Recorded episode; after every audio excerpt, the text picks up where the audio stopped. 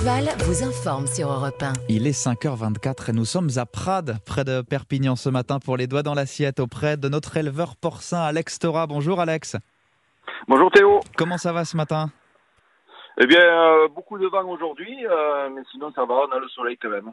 Bon, ça fait toujours plaisir, un, un petit peu de soleil de bon matin. C'est la semaine de l'agriculture en ce moment.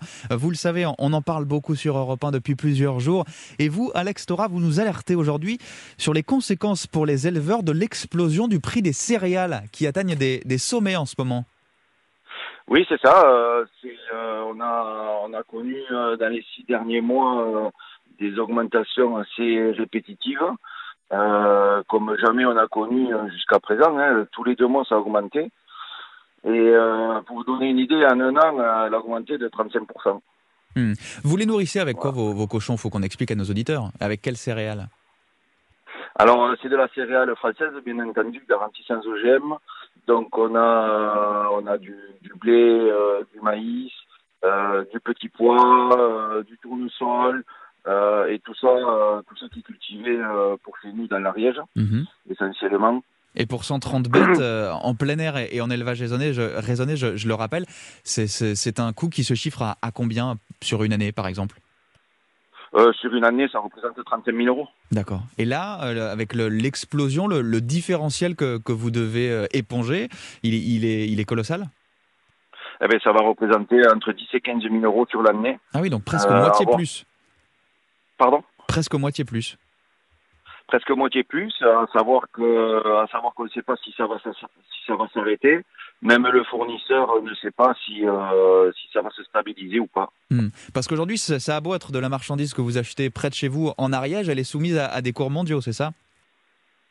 Oui, c'est ça, des cours mondiaux. Euh, alors, ce qui est inquiétant euh, quand même, c'est que, alors j'espère que le gouvernement va essayer de réagir un petit peu, sinon on va être mis à mal très rapidement. C'est qu'il n'y a pas que la céréale, il y a aussi le bois. Euh, Nos aménagements, on les fait avec des planches en bois. Aujourd'hui, on ne trouve plus une seule planche, ou alors à des prix exorbitants.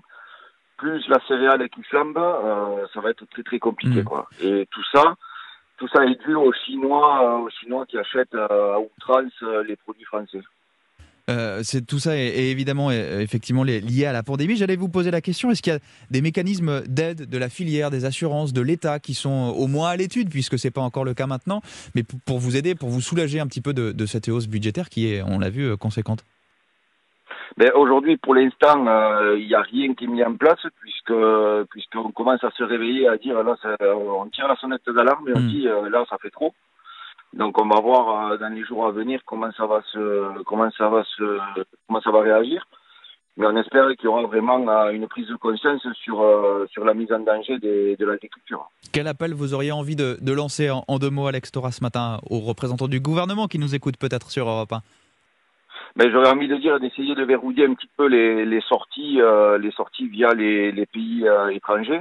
Euh, bien que bien qu'on ait rien contre les pays étrangers, hein, mais Les euh, exportations. faire attention quand même que qu'on se retrouve pas euh, nous producteurs français dans la panade à se retrouver soit sans, sans produits, sans matières premières, soit alors à des prix exorbitants. Merci beaucoup, Alex Tora, et bon courage en tout cas dans votre élevage de, de Prades dans les Pyrénées-Orientales. On, on viendra prendre de vos nouvelles bientôt dans, dans les doigts dans l'assiette. Bonne journée à vous. Très bien, merci beaucoup, au revoir.